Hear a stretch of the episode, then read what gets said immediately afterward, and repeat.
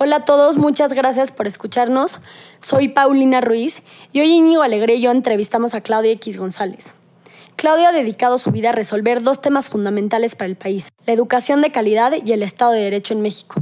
Es por eso que Claudia es presidente de Mexicanos contra la Corrupción e Impunidad. Estoy segura que has escuchado sobre su trabajo.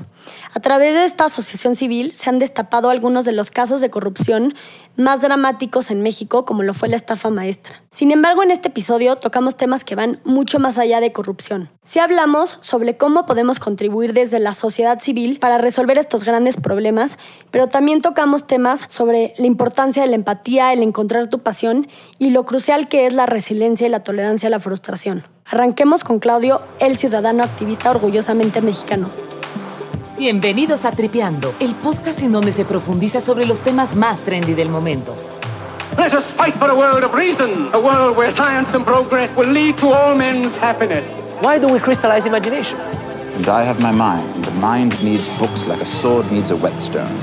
No artificial intelligence could spell the end of the human race. It's one small step for man, one giant leap for mankind. Únete a la conversación y expande tu conocimiento. ¿Qué tal audiencia? Les habla Íñigo, me acompaña Pau, la nueva integrante del equipo de Tripeando. ¿Cómo estás, Pau? Hola, bienvenidos a Tripeando. Hoy tenemos el enorme gusto y el placer de estar con Claudio X González. Claudio, es un honor poder platicar contigo. Te agradecemos de verdad tu tiempo. Como te platicábamos hace un momento, uno de los objetivos de Tripeando es poder generar programas de contenido informativo, educacional, también recreativo, esperando que logremos despertar, aunque sea un poco de interés en la sociedad por informarse, por cuestionarse, ¿no? por tener una, una, vida ciudadana más activa. ¿No? Y creo que teniéndote como invitado, sin duda cumplimos con, con esos objetivos. Entonces, muchas gracias otra vez y bienvenido a Tripeando. No, hombre, encantado de estar con todos los amigos de Tripeando y con Pau e Íñigo. Eh, nos da mucho gusto recibirlos aquí en las oficinas de Mexicanos contra la Corrupción y la Impunidad. Les felicito por la iniciativa y me siento muy honrado de que me hayan considerado para participar en Tripeando. Gracias, Claudio. El honor es nuestro, de verdad. Hemos estado siguiendo de cerca tu trayectoria y son muchos los temas que se vienen a la mente al tener la oportunidad de platicar contigo, pero sin duda el tema central a tocar es México y la preocupación que compartimos por su desarrollo y su bienestar. Queremos conocer sobre tu lucha y tu trabajo. ¿Cómo te defines a ti mismo en términos de tu profesión? Y siendo tu objetivo el servicio público, ¿cómo es intentar conseguirlo desde la trinchera ciudadana? Bueno, mira, desde que eh, relativamente chavo eh, tenía yo mucho interés de servir, ¿no? de servir a mi comunidad, de servir a, los eh, más desprotegidos, de servir a México, de tratar de dejar alguna huella este, a través de mi vida profesional, eh, buscando mejorar aspectos en nuestro país y he decidido fundamentalmente hacerlo, eh, que es servicio público, digamos, no, no es función pública, no soy eh, funcionario público o burócrata o político, pero sí soy servidor público, porque creo que todos estamos llamados a ser servidores públicos y eso le falta mucho a México. Y yo desde muy chico tuve eso muy claro, que yo quería ser servidor público. He intentado, después de mis estudios de Derecho y Relaciones Internacionales, eh, hacerlo de distintas maneras. Sí estuve un tiempo en la función pública, Trabajé en la Secretaría del Trabajo un tiempo, trabajé en la Secretaría de Agricultura, trabajé en Presidencia de la República con el presidente Ernesto Cedillo y fue muy enriquecedor, pero no me sentí muy cómodo en esa trinchera. Entonces me mudé a la trinchera de la filantropía, sobre todo en el ámbito de la educación. Yo soy un creyente en la importancia de la educación para eh, todas las personas y para nuestra sociedad. Y entonces empecé a hacer filantropía llevando tecnología a las escuelas y luego como presidente de Fundación Televisa creando el programa Bécalos, que es el programa no gubernamental de becas más grande que hay en el país, generando oportunidades. Y luego di un tercer paso eh, el primero siendo el servicio, perdón, la función pública, segundo la filantropía al activismo social, que es donde me he sentido más cómodo. Eh, las dos iniciativas que me ha tocado fundar junto con otras personas muy valiosas en esta materia de activismo social son Mexicanos Primero, para tratar de atender nuevamente el tema de cambio sistémico educativo, y Mexicanos contra la Corrupción y la Impunidad, cuyo objetivo es bien en su nombre eh, y que también es el construir un Estado de Derecho, una cultura de legalidad para México. Entonces he pasado por diferentes etapas, te diría que actualmente soy activista social, pero pasé por filántropo y antes por funcionario público. ¿Por qué no te sentías cómodo en este periodo que, fuiste funcionario público? ¿Cuáles fueron algunos de los problemas que identificaste o que te hicieron cambiar de dirección tu carrera profesional? Mira, Pau, eh, desde muy pequeño yo quería eh, entrar a la política, ¿no? a la función pública. Y dirigí todos mis pasos hacia allá. Eh, el hecho de que haya estudiado Derecho tiene algo que ver con, con eso. Y como ya comenté, trabajé en un par de dependencias en Presidencia de la República, pues le dediqué pues unos nueve o diez años de mi vida profesional a, a la función pública, la primera etapa. Sí me gustó en muchos aspectos, aprendí mucho, fue muy enriquecedor. No hubiera hecho lo que hice después en filantropía y en activismo social si no hubiera dado el paso por el gobierno, a través de la función pública, eh, pero me sentí primero con más limitantes de las que yo imaginaba que tenía ser funcionario público. Yo pensaba que se podía hacer más ahí adentro, eh, pero hay muchos intereses creados, hay muchas limitantes, eh, hay un juego muy avieso por el poder más que por el servicio. Yo encontré que muchos de los actores de mayor peso en la función pública no estaban tan interesados en el bienestar de la gente, sino en el bienestar de sus partidos políticos y de sus eh, eh, condiciones de poder, ¿no? Eso no quiere decir que no haya muchos funcionarios públicos muy valiosos y que realmente eh, sirvan a México, pero quiere decir que algunos de los principales jugadores toman en cuenta más el factor de poder que el factor de servicio. Y a mí me interesaba mucho el de servicio. Otro factor fue el hecho de que la política, por lo menos cuando yo estuve, y creo que desafortunadamente todavía no hemos acabado de limpiar muchos resquicios de un sistema político muy problemático en nuestro país, enfrenta a una persona que tiene convicciones, principios, ética, con muchos dilemas morales, casi irresolubles. El político, no nada más en México, en otros lugares del mundo, miente permanentemente. A mí eso es algo que me cuesta mucho trabajo, ¿no? Manejarme en la mentira permanente. Saber que le estás hablando a la gente eh, y que la estás engañando. Y pues no conozco políticos en México que no, de alguna u otra manera, sigan ese patrón. Y a mí no me cuadró eh, decidí terminar mi responsabilidad en presidencia de la República con la eh, hasta que terminara la administración del presidente Cedillo, porque no me deja, no me gusta dejar las cosas a medias. Pero para la segunda mitad de esa administración yo tenía muy claro que mis pasos ulteriores ya no iban a ser en eh, la función pública, que tenía que buscar otras avenidas. Por supuesto, cuando perdió el PRI, además, pues se facilitó todo porque todos los que trabajábamos con el presidente Cedillo, este, algunos ya teníamos ganas de irnos, pero a todos nos corrieron, ¿no? En esa elección. Entonces, pues ahí se facilitó que eh, viniera el paso a la filantropía. Entendemos que tu paso por la función pública fue crucial para darte cuenta de algunas de las cosas que te han impulsado hoy en día a, buscar este cambio ¿no? que tan activamente has perseguido. Uno de ellos ha sido un ávido crítico y un, em, has apoyado continuamente la idea de buscar una redefinición de la, de, la vida política. ¿no? ¿Cuál es el mensaje que llevas tú? ¿Qué, le dices tú a, los ciudadanos como nosotros que, que en verdad sí nos interesa, pero no sabemos cómo tener una participación activa en la vida política del país desde la trinchera ciudadana. Bueno, mira, eh, ya les platiqué un poco cómo yo me fui desencantando con el tema de la función pública.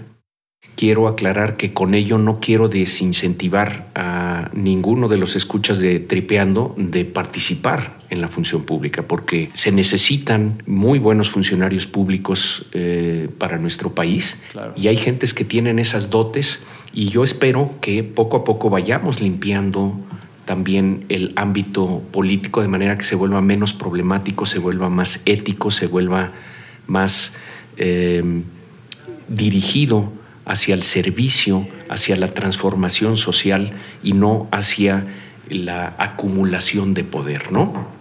De alguna manera, a la actual administración la eligieron de una manera eh, mayoritaria y además abultadamente mayoritaria los mexicanos porque quieren ese cambio en la vida pública de nuestro país. Así quieren es. menos corrupción, quieren menos impunidad, quieren mayor honestidad, quieren mayor eficacia, quieren mayor servicio de los temas básicos que el gobierno tiene que resolver para los mexicanos, incluyendo, por supuesto, empezando por la seguridad, pasando por temas de eh, oportunidades de educación y de salud eh, y combatiendo la desigualdad y la pobreza que lastiman a nuestro país. Entonces, no quiero desanimar a nadie de seguir ese camino, pero eh, cuando me pides un mensaje y habiendo pasado, vuelvo primero por la trinchera de la función pública y luego el servicio público desde la trinchera ciudadana, yo sí quiero decir que yo creo en la, en la ciudadanía. Y yo creo que a los grandes países los hacen sus ciudadanos, no sus gobiernos. De hecho, creo que solo hay buenos gobiernos donde hay ciudadanos informados, comprometidos, activos, propositivos, exigentes, críticos, valientes, que obliguen al gobierno a voltear a ver el interés público. Si tú al gobierno lo dejas sin presión constante ciudadana, eh, tiende a ver su propio juego, no el juego del bien común. Entonces, tenemos que crear ciudadanía en nuestro país, tenemos que ser todos muy activos, tenemos que ser todos muy participativos, si no, no vamos a llegar a un mejor lugar. Desde que salí yo de la función pública en el año 2000 y hasta ahora, es decir, 19 años, dedicados a la filantropía y al activismo social, pues yo he tratado de perfilar, digamos, una carrera de un ciudadano comprometido. A eso me he querido yo dedicar, a ser un, un ciudadano consciente de los problemas de México y tratando de atenderlos.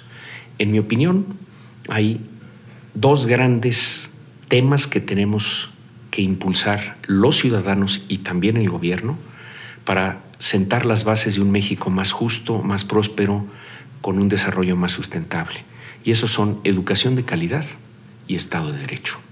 Y por eso yo he dedicado mi vida profesional como ciudadano activo a procurar mejor educación a través de programas filantrópicos como Bécalos o como Únete o del activismo social como Mexicanos Primero y a crear Estado de Derecho eh, a través de organizaciones como Mexicanos contra la Corrupción y la Impunidad. Entonces tengo, digamos, el gusto de que no nada más pensé que los ciudadanos podíamos hacer algo, sino he, Sí. eh, me he dedicado a fundar instituciones que fueran vehículos para la creación de bienes sociales en estos dos temas fundamentales. ¿no? Entonces, eh, sin una gran ciudadanía no hay un gran país y tampoco hay gran gobierno.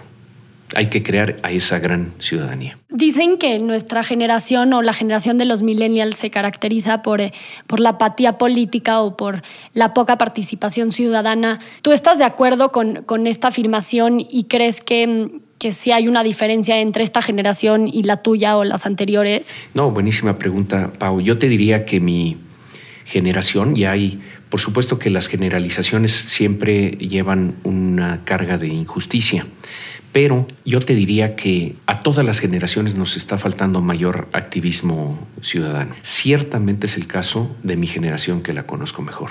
Eso no quiere decir que no haya eh, ciudadanos ejemplares y activistas eh, extraordinarios en mi generación, creo que los hay y, Creo que han hecho cosas muy valiosas para nuestro México, pero en términos generales eh, ha faltado activismo, ha faltado información, ha faltado conciencia, ha faltado indignación, que es lo sobre en torno a la injusticia, porque la indignación te mueve a la acción.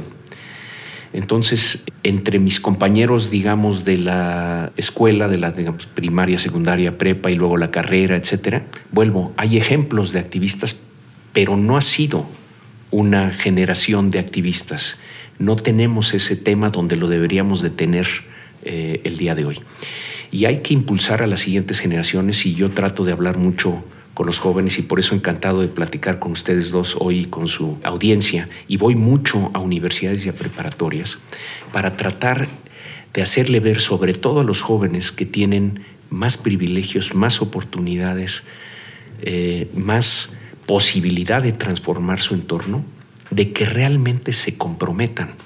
Una cosa que yo aprendí muy temprano de mis padres y nunca dejaré de agradecer esa lección es que al privilegio, y todos nosotros, eh, ciertamente yo, nací en una situación de mucho privilegio, al privilegio le corresponde la responsabilidad.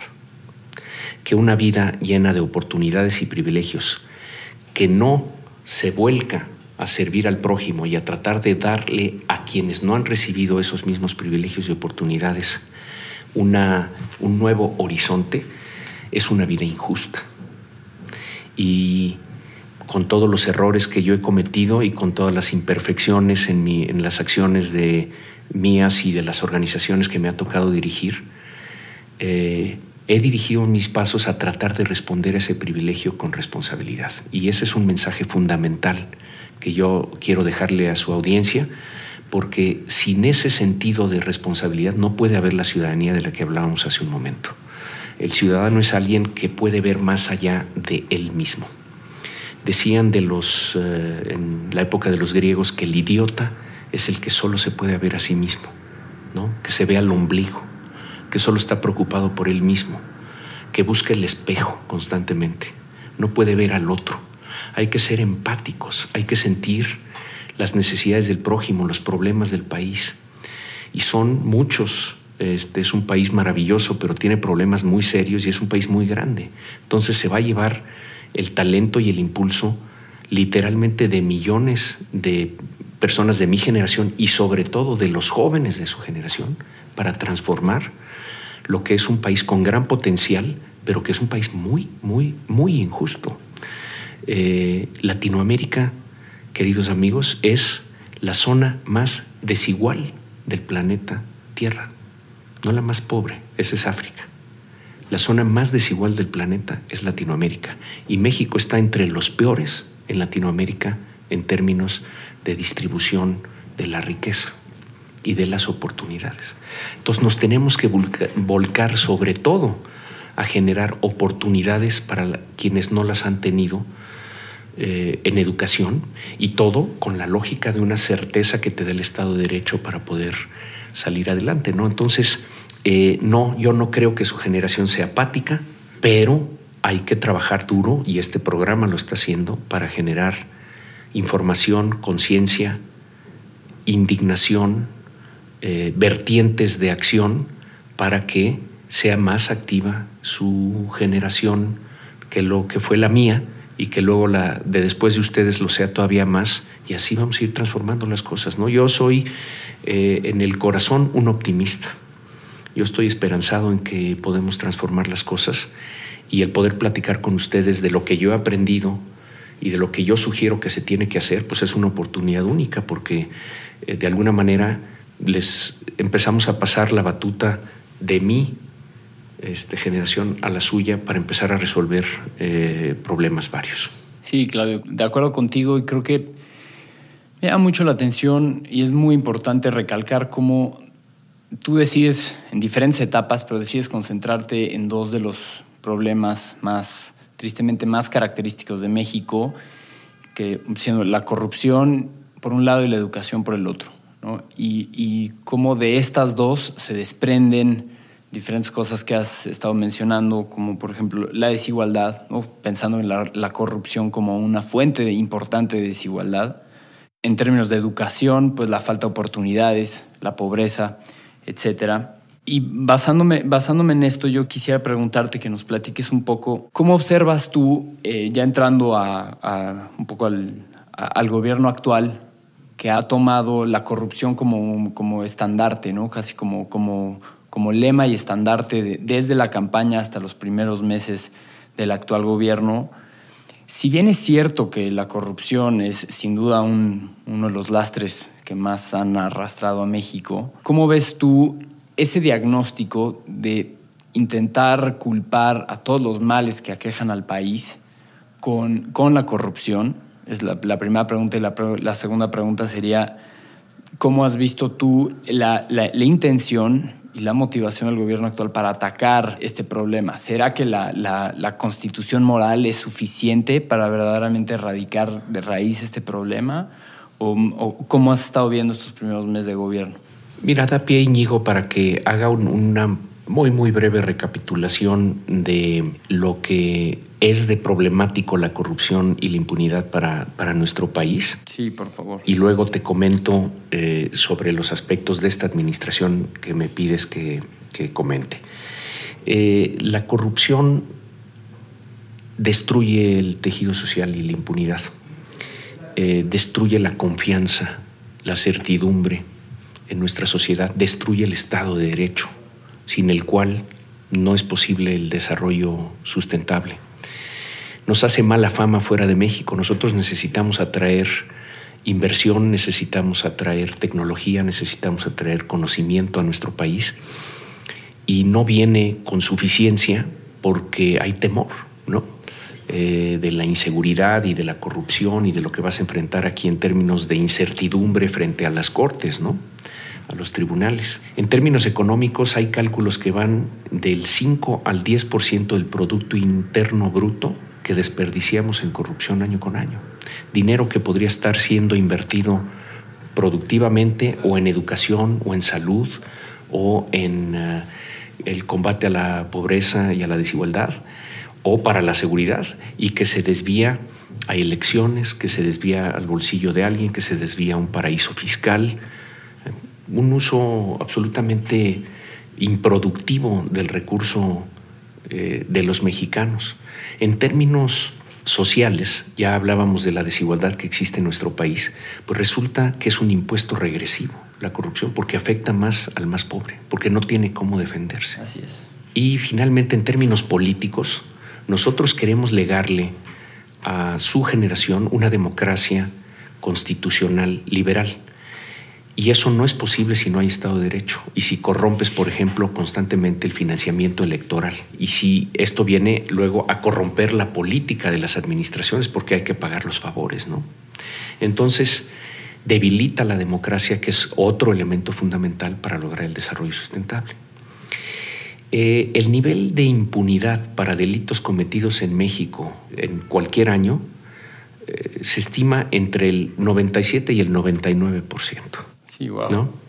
Inclusive para delitos graves como los homicidios es de alrededor del 90%. Entonces, la corrupción existe en todos los lugares del mundo y la tentación a la corrupción en todos los seres humanos. ¿eh? Eso no nos... No hay santos, no existen los santos y las santas. Lo que no existe en otros lugares del planeta es de 97 a 99% de impunidad eso nos desquicia, ¿no? Se vuelve la ley de la selva, México, y por eso nos levantamos todos los días y hoy murieron ocho, hoy murieron once, acribillaron a catorce. Perdón, Claudio. Hay que cambiar los incentivos, Íñigo. Perdón, es, ¿cómo entendemos la relación entre corrupción e impunidad? O sea, una genera la otra, van de la mano, son fenómenos que suceden al mismo tiempo o cómo, cómo De alguna manera se retroalimentan, pero sí se podría decir que la impunidad es la madre de la corrupción, porque si tú terminas yeah. con la eh, impunidad, abates la corrupción. ¿Y cómo abates eh, la impunidad? Pues tienes que crear un entramado social que va desde la prevención por la vía de las policías, la transparencia y la rendición de cuentas por vía de las eh, de la función pública, de la Auditoría Superior de la Federación. Tienes que crear elementos de transparencia, tienes que crear una procuración de justicia que investigue y que acuse a quienes cometen actos antisociales y luego tienes que tener un poder judicial de primera que castigue esos actos sociales. Tienes que encadenar bien todo desde la prevención hasta la sanción y luego la rehabilitación. Toda esa lógica en México está rota. Las policías no funcionan como deberían de funcionar, los órganos de transparencia y auditoría no funcionan como deberían de funcionar. Y estoy hablando no nada más a nivel federal, también a nivel estatal. Las procuradurías pues son casi inservibles, casi inservibles. Y luego los jueces, pues hay claroscuros en el Poder Judicial, pero también hay problemas de nepotismo y corrupción, sobre todo a nivel local en el Poder Judicial. Entonces, pues ahí te llevas este altísimo eh, porcentaje de impunidad. Se explica porque no tienes las instituciones que generan los incentivos a una conducta distinta. Si tú matas a alguien en Noruega, te vas a ir a la cárcel te vas a ir a la cárcel, te van a encontrar a donde te vayas. Y si le robas a alguien o defraudas a alguien, hay un alto, una alta probabilidad de que también pagues una consecuencia. Entonces, los seres racionales se paran y dicen, oye, quiero matar a esa persona, pero no quiero pasar el resto de mis días en prisión. Entonces, pues no lo matas. Así es. En México, pues no te paras a preguntarte eso, no te va a pasar nada en la gran mayoría de los casos no te va a pasar nada. Entonces, ¿qué tiene que hacer cualquier administración, incluyendo la administración actual, para combatir la corrupción? Tiene que crear el entramado institucional que cambie los incentivos, ¿no? Que tú sepas que si vas a cometer un acto que lastima a la sociedad, va a haber una sanción. Mientras eso no suceda, todas las declaraciones, de que ya no vivimos en un país corrupto, toda la austeridad que tú le quieras aventar a las cosas no va a resultar en lo que necesitamos. Creo que el presidente y su administración no nada más quieren abatir la corrupción, están obligados a abatir la corrupción porque esencialmente los mexicanos los elegimos por dos temas fundamentales, abatir la inseguridad y abatir la corrupción y la impunidad. Para eso se les eligió en buena medida. Entonces están obligados. Lo que están haciendo me parece que no apunta a la construcción institucional indispensable para poder tener éxito en la tarea. Eh, y por eso seguimos viendo índices de inseguridad muy elevados y desafortunadamente también de impunidad, lo que quiere decir que probablemente la corrupción también sigue muy elevada. Una cosa es la percepción y otra es la realidad. Para cambiar la realidad tienes que cambiar a las instituciones, tienes que transformarlas, tienes que ser muy efectivo en la operación y tienes en ese sentido que abatir la impunidad. No hay ninguna señal hasta ahora de que se esté abatiendo la impunidad. Eh, y ciertamente si hay señales de que está creciendo ese otro indicador, el de la inseguridad. Entonces, muy importante que la administración actual recapacite y vea que no es un tema de nada más declaraciones, sino que tiene que haber cambios institucionales para que haya resultados. De fondo, de raíz. ¿no? Desde esta organización que es Mexicanos contra la Corrupción, ¿cómo buscan combatir la corrupción? ¿Cómo no? Pau, pues mira, este, ya decía yo que si no se involucra la ciudadanía en temas como el de construir Estado de Derecho o eh, educación, las cosas, en mi opinión, no no cambian. Hay mucha contribución que puede hacer la sociedad. Lo, que nosotros intentamos aquí son cuatro elementos básicos para tratar de combatir la corrupción desde la trinchera ciudadana y voy a tratar de poner algunos ejemplos de cómo si no interviniera eh, la ciudadanía, probablemente se quedarían sin hacer las cosas y por eso es tan importante que estemos activos. Entonces nosotros hacemos investigación aplicada nos ponemos, y lo recomiendo mucho para la siguiente generación, a estudiar los problemas de nuestro país. En este caso, la corrupción, la impunidad, la falta de cultura de legalidad. Tenemos algunos de los estudios más importantes en esta materia como Anatomía de la Corrupción, que es un diagnóstico global de cómo está la corrupción. Eh, es, en mi opinión, el mejor estudio que se ha hecho en México sobre esta problemática. Pregunta, ¿Quién tendría el incentivo la Secretaría de Gobernación o la Procuraduría General de la República o la Función Pública de hacer un estudio que hable de la gravedad de la corrupción, pues no tiene el incentivo. O lo hacemos los ciudadanos o no lo hace nadie.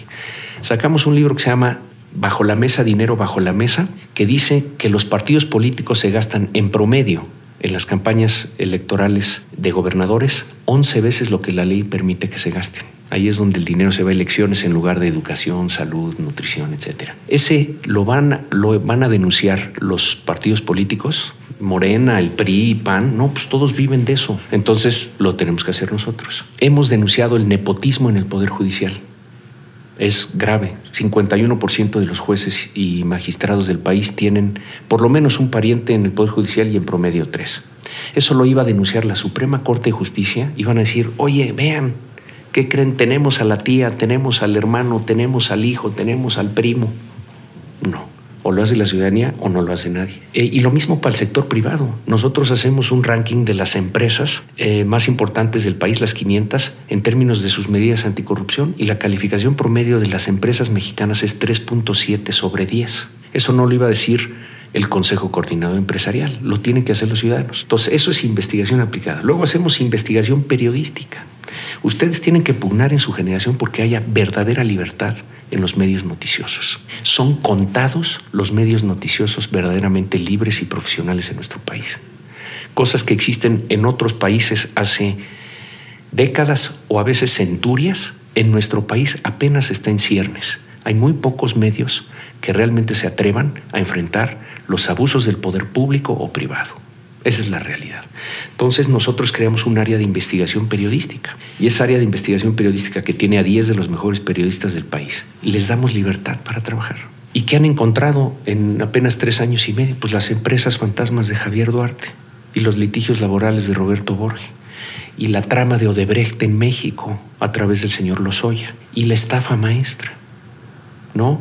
O los abusos del superdelegado de Morena de Jalisco Lomelí que tuvo que dejar el puesto por conflictos de interés.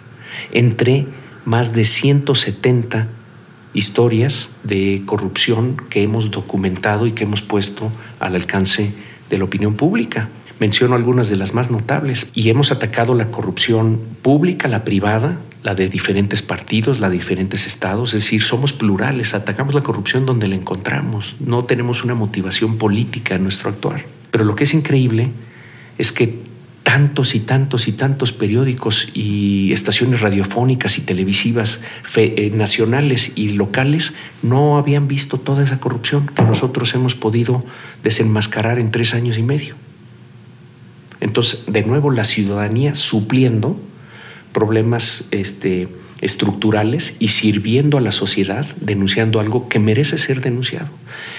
Tercer punto, litigamos. Tenemos más de 100 litigios en marcha en donde nosotros pensamos que hay elementos suficientes para denunciar, para ampararnos, para accionar legalmente, para tratar de parar a la eh, corrupción, a la impunidad, a la ilegalidad, pues lo hacemos.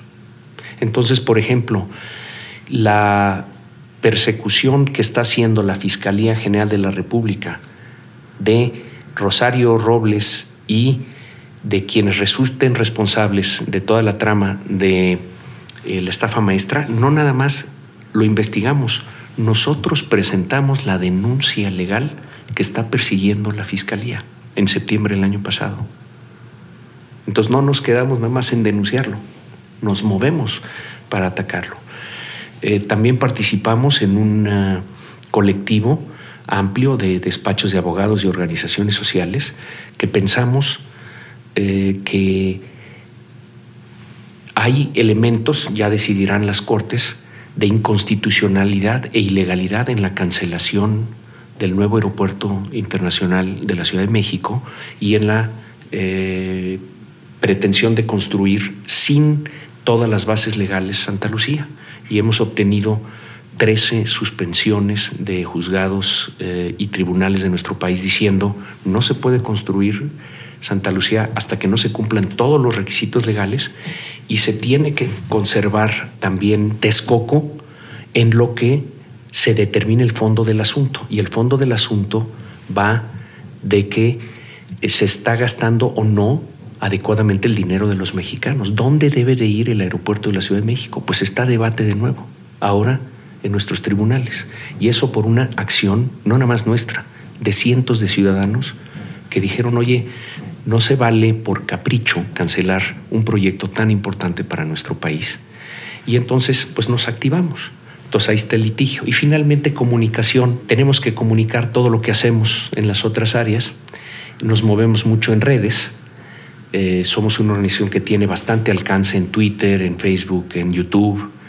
Eh, y trabajamos en alianza con distintos medios, que son los medios libres de este país que se atreven a eh, decirle no al abuso a los poderosos o no al abuso de los poderosos, sean públicos, privados o de donde vengan, ¿no? Entonces, eso es lo que hacemos, son nuestras cuatro áreas y es como nosotros intentamos de una manera metódica, profesional, articulada de combatir la corrupción desde la trinchera ciudadana. Somos ciudadanos los que estamos aquí reunidos, somos cuarenta y pico personas que nos dedicamos a esto y cuando te preguntas, pues, ¿qué puede hacer un ciudadano para combatir la corrupción? Pues yo digo, lo que estamos haciendo en Mexicanos contra la corrupción y la impunidad es que te indigne el problema, que digas, oye, esto lastima mucho a mi país y yo me quiero mover para corregirlo, y empiezas a construir pasito a pasito, haces tu plan, jalas agentes capaces, consigues financiamiento, siempre privado, no, no recibimos un centavo de recursos públicos, y te lanzas a la aventura no hay de otra, ¿no? Todas las, todas las carreras, por largas que sean, empiezan con un paso. Entonces yo lo que le recomendaría a su generación es, sobre todo, identificar los temas en los que ustedes quieren estar activos, ¿no? Yo elegí Estado de Derecho y Educación de Calidad y ahorita, si me permiten, les quiero platicar de, de dar una imagen de eso que creo que le puede servir a su generación para priorizar sus temas, pero una vez que agarras esos temas, pues lanzarte lanzarte, ¿no? Eh, priorizar es fundamental, porque tenemos vidas limitadas, fuerzas limitadas, capacidades limitadas, recursos financieros limitados, y entonces tienes que poner los ojos como ciudadano en temas específicos donde tú quieras profundizar y dejar una huella. Un ciudadano que quiere cambiar todo es un ciudadano que probablemente no va a cambiar nada. Entonces tienes que elegir tus batallas ya decía cuáles son las mías. Eh, la imagen esta de, imaginen un montón de naranjas eh, apiladas, digamos, como en pirámide, y el que gana el juego es el que logra mover el mayor número posible de esas naranjas. Pero las reglas es que no las puedes patear, no las puedes taclear, puedes agarrar una naranja con la mano derecha y una naranja con la mano izquierda. Y la idea es mover al mayor número posible. Ok. Si agarras la manzana, el low hanging fruit, como dicen, ¿no? La de hasta arriba, la facilita. Pues sí, moviste esa naranja, pero no moviste ni una otra. En una de esas, si mueves una en la esquina de abajo a la izquierda, pues mueves ese sector de naranjas. Bien, moviste más que una. Pero chance si eres estratégico, si estudias, si estás indignado y quieres cambiar las cosas, en una de esas agarras una naranja a la mitad del lado derecho con tu mano derecha y otra un poquito más abajo del lado izquierdo y en el momento en que simultáneamente las retiras, se mueven una gran cantidad de naranjas, quizá todas las naranjas. Para mí, ¿cuáles son esas dos? Ya dije, educación de calidad con la mano derecha, Estado de Derecho con la mano izquierda. Tú mueves esas dos mueves todo, mueves a la economía, mueves el empleo, mueves y, solidificas a la democracia, mueves eh, los indicadores de pobreza y de inequidad. No son panaceas, pero mueven mucho. Entonces hay que elegir bien tus temas. Yo elegí estos dos chance.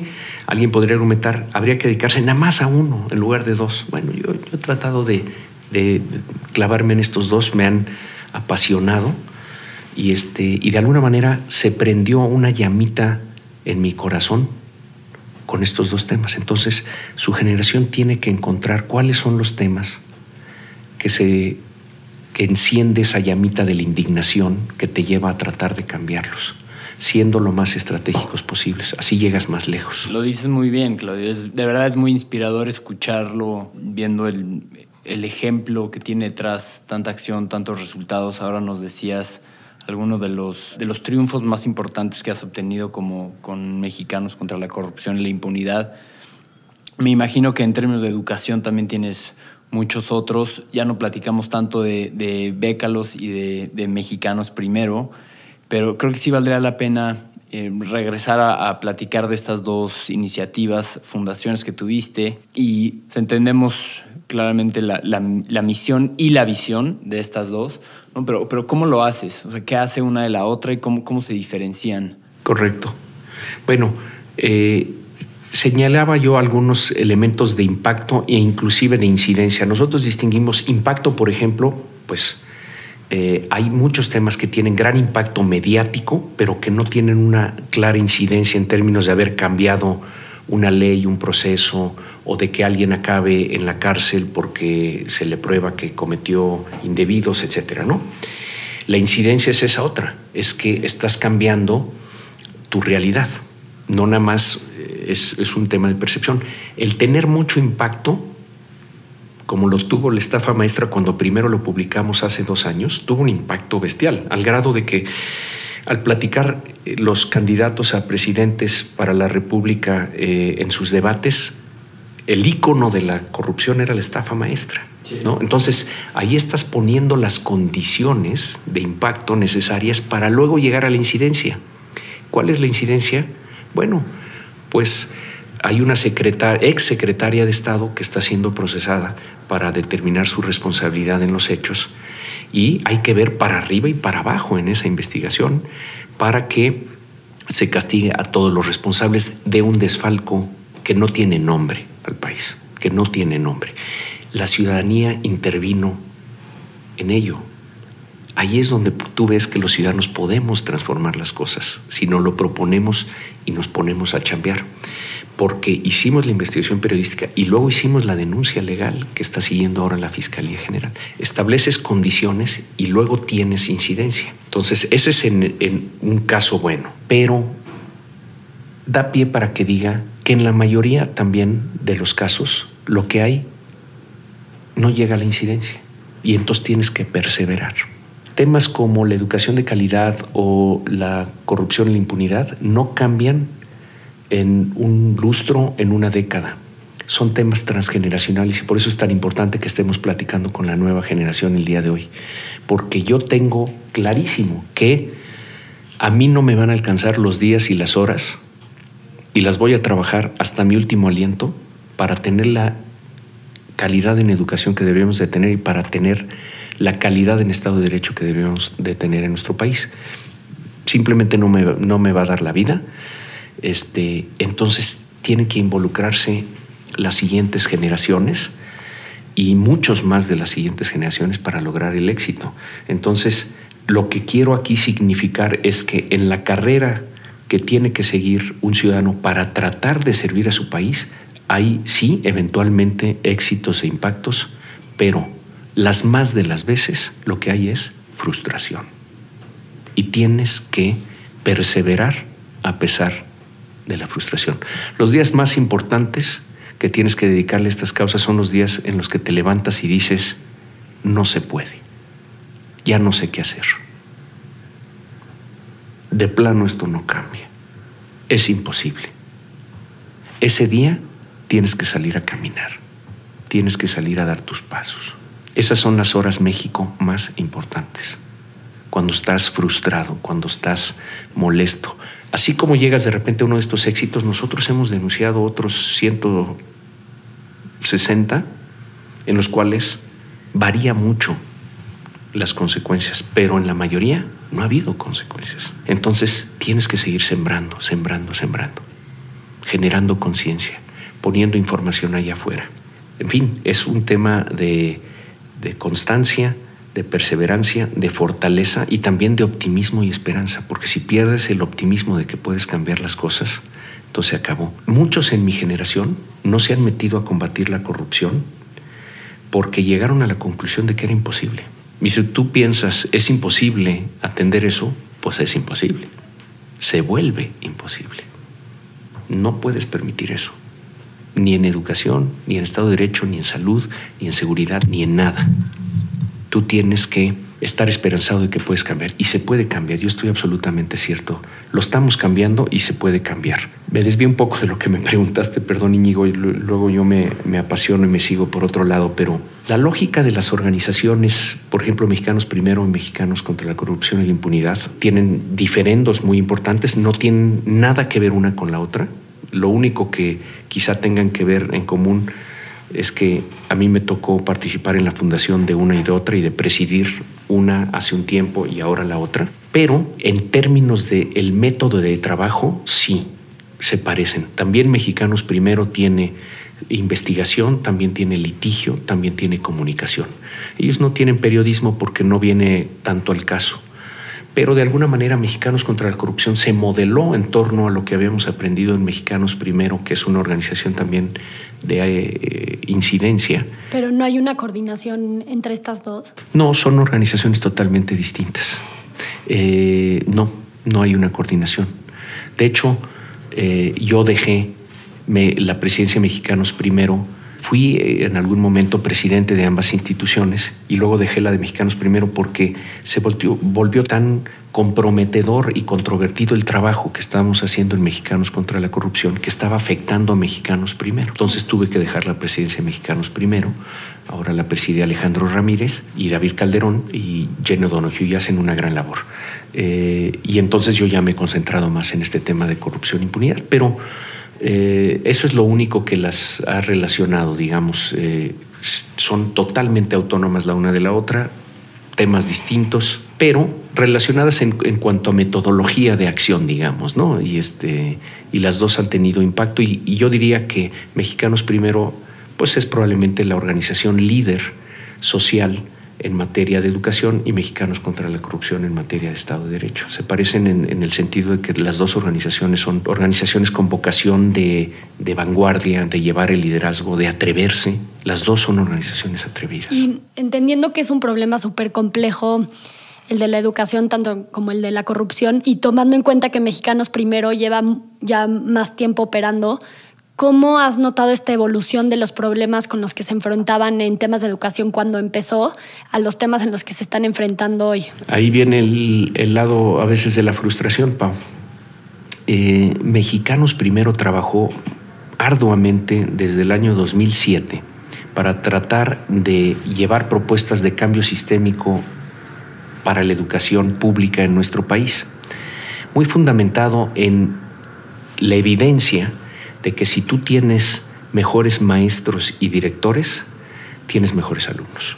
Si tú cambias una cosa en educación, que tienes que cambiar muchas para tener la excelencia que desearías, pero si nada más tienes la fuerza de cambiar una, de nuevo el tema de priorizar, entonces tienes que tratar de lograr la profesionalización docente y directiva. Ese es el juego de la educación en el país. En el 2007, cuando nosotros empezamos a estudiar todo esto, eh, había un predominio de la parte sindical muy importante que obstaculizaba eh, la posibilidad de profesionalizar a los maestros y a los directivos. Y trabajamos muy, muy duro por muchas vías para generar y compartir esta información. Eh, primero, decirle a México, oye, la educación no es como lo sugieren los mexicanos en las encuestas, no está bien, está muy mal, está muy atrasada en relación al mundo. Alrededor de dos terceras partes de los jóvenes mexicanos de 15 años o reprueban o pasan de panzazo un examen de rigor internacional. Y tenemos muy, muy poquitos en el nivel de sobresaliente. De hecho, es un poquito peor. Eso es en las escuelas privadas. En las escuelas públicas es como tres cuartas partes. Entonces, Llevar adelante un país cuando tres cuartas partes de tu población no tiene los conocimientos básicos y sobre todo la capacidad de aprender para toda la vida, no te dio la escuela las habilidades básicas para aprender el resto de tu vida, entonces pues vas a tener un problema en las siguientes generaciones. Cuando lleguen a, la, eh, a trabajar y todo, pues de hecho hacen milagros los mexicanos con la educación que reciben, te juro porque es muy pobre la educación que reciben y hacen milagros los mexicanos para salir adelante. Y hay un talento gigantesco en México que está despreciado. Entonces empezamos a aventar mucha luz y, información sobre la necesidad de transformar el sistema y luego se presentó la coyuntura en la transición de la administración pasada de hacer un cambio a la constitución, a las leyes secundarias, etcétera, que enfatizaba sobre todo eso, mejorar a los maestros y a los directivos por la vía de que se concursen todas las plazas, de que se concurse también la promoción de los maestros, de que todos los maestros sean evaluados para diagnosticar qué necesidades tienen y poder capacitarlos para que nuestros hijos tengan mejores maestros. Esa era la lógica. Se nos aventaron encima tremendamente los sindicatos. La administración pasada, la más corrupta de la historia moderna del país y quizá la más soberbia y la más despegada de las necesidades de los mexicanos que hemos conocido en mucho tiempo, y no es que haya que presumir otras administraciones, pero esa fue particularmente problemática en estos sentidos, quedó deslegitimada para operar esa reforma. Deslegitimada. Entonces no se operó hablando de frustraciones, lo que yo creo que era una reforma realmente importante y de vanguardia para llevar a México hacia el mundo. Todas las instancias expertas eh, internacionales y muchos expertos a nivel nacional dijeron, ese es el camino, no es todo el camino, pero por ahí hay que caminar, nada más que se implementó horrendamente. Y luego el actual presidente en campaña quería el favor de los eh, sindicatos y entonces se metió con la bandera de cancelar la que él dice mal llamada reforma educativa. Y entonces lo que estamos viendo ahorita, 12 años después de que Mexicanos primero inició su batalla por transformar las cosas, es un franco retroceso en materia educativa en términos normativos. Eh, se diluye mucho eh, aspectos importantes de la reforma. Al hablar en este momento, están mis compañeros de mexicanos primero tratando de defender que en la legislación secundaria quede lo mejor posible. El artículo tercero, hay retroceso en relación al del 12, sí, pero no quedó eh, tan maltrecho como pensábamos que podía quedar. Ahora hay que cuidar la legislación secundaria. Y luego la ejecución no parece ser un tema que se priorice en esta administración están en otros temas, estos de corrupción, impunidad, los proyectos de infraestructura, eh, no están centrando los ojos ahí. En mi opinión, cualquier gobierno que no centre prioritariamente sus ojos en el tema de educación está fallándole a México. Está fallándole a México, porque es el tema junto con Estado de Derecho. De acuerdo. Entonces, eh, de nuevo, algunos éxitos, pero también frustraciones importantes. Eh, a seguir, a seguir. Nunca el progreso en ningún lugar del mundo, ni en los países más avanzados, ha sido lineal. Nunca, jamás. Siempre es evolutivo y tiene desviaciones a la derecha, a la izquierda, a veces para atrás, y luego retoma su camino. Así son las cosas. No es para eh, desanimar a su generación, no, al contrario, es para que estén listos para estar animados toda la vida, porque solo así se logran cambiar las cosas, eh, sobreponiéndose a los obstáculos y a las frustraciones. Solo así adelantas un poquito el marcador de una generación y luego llega la suya, lo adelanta más y ahí vamos ahí vamos. Yo me quedo, me quedo con el mensaje de la importancia de la resiliencia ante, ante la frustración que dices, Claudio. Em, se me hace importantísimo recalcar ese mensaje y creo que a, modo de conclusión me quedaría con esa idea y estarás de acuerdo, Pau, que es muy inspirador ¿no? Es, eh, eh, escuchar este mensaje, estas ganas y este ímpetu por, por luchar y por no desistir. Em, es algo que creo que tenemos mucho, todos nosotros y las nuevas generaciones de qué aprender. Em, y igual, igual que tú, em, que eres claramente muy apasionado del tema, nosotros también creo que nos podíamos quedar aquí platicando horas de, esto, seguir abundando, el tema presta para muchísimo. Bueno, no, mira, ha sido muy rica la, charla y la agradezco eh, profundamente de nuevo regreso al origen, ¿no? Quien, quien tiene la posibilidad de ayudar tiene la responsabilidad de ayudar. Eh, sé que estoy platicando con dos jóvenes muy talentosos, apasionados, preparados para servir a México y que en las personas que nos escuchan en Tripeando hay muchos más que están con el deseo, con la inquietud de servir a, México. No es fácil, pero es muy posible. Hay pocas naciones en el uh, planeta que tengan tantas posibilidades de desarrollo como el nuestro. Si yo volviera a nacer y pudiera elegir en dónde nacer, no dudaría de hacerlo en México porque la juventud puede hacer cosas extraordinarias por su país, pero hay tanto potencial que no se ha desatado en nuestro país y que se puede desatar eh, en su generación. Y creo que priorizando adecuadamente eh, por dónde entrarle y luego perseverando se pueden hacer cosas extraordinarias eh, desde la trinchera ciudadana, desde la trinchera también pública. Eh, necesitamos gentes capaces en las dos para lograr que ese gran talento, porque es muy talentoso nuestro país, tenga las oportunidades de desarrollarse uno y dos, que tenga las condiciones de certidumbre, de estabilidad que permitan que se desarrollen. Entonces, muy optimista sobre el, su generación. Veo a muchos jóvenes, entre ellos mis hijos, con una gran esperanza en términos de lo que pueden transformar y servir.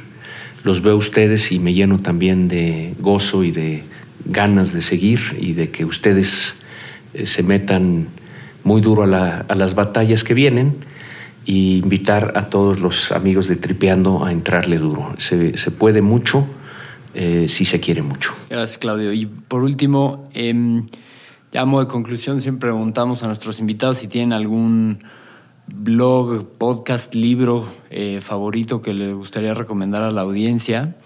¿Y cómo te encontramos en Twitter? Eres todo un, eres un tweetstar, ¿no? Eh, te seguimos de cerca, tienes muchísimo, eh, muchísimos seguidores y muchísima, generas muchísima conversación. Les recomiendo a todos seguir a, seguir a Claudio. Muchas gracias. Creo que es eh, arroba Claudio XGG. Lo compartiremos, sí. Este, pero chéquenmelo porque no me lo sé bien.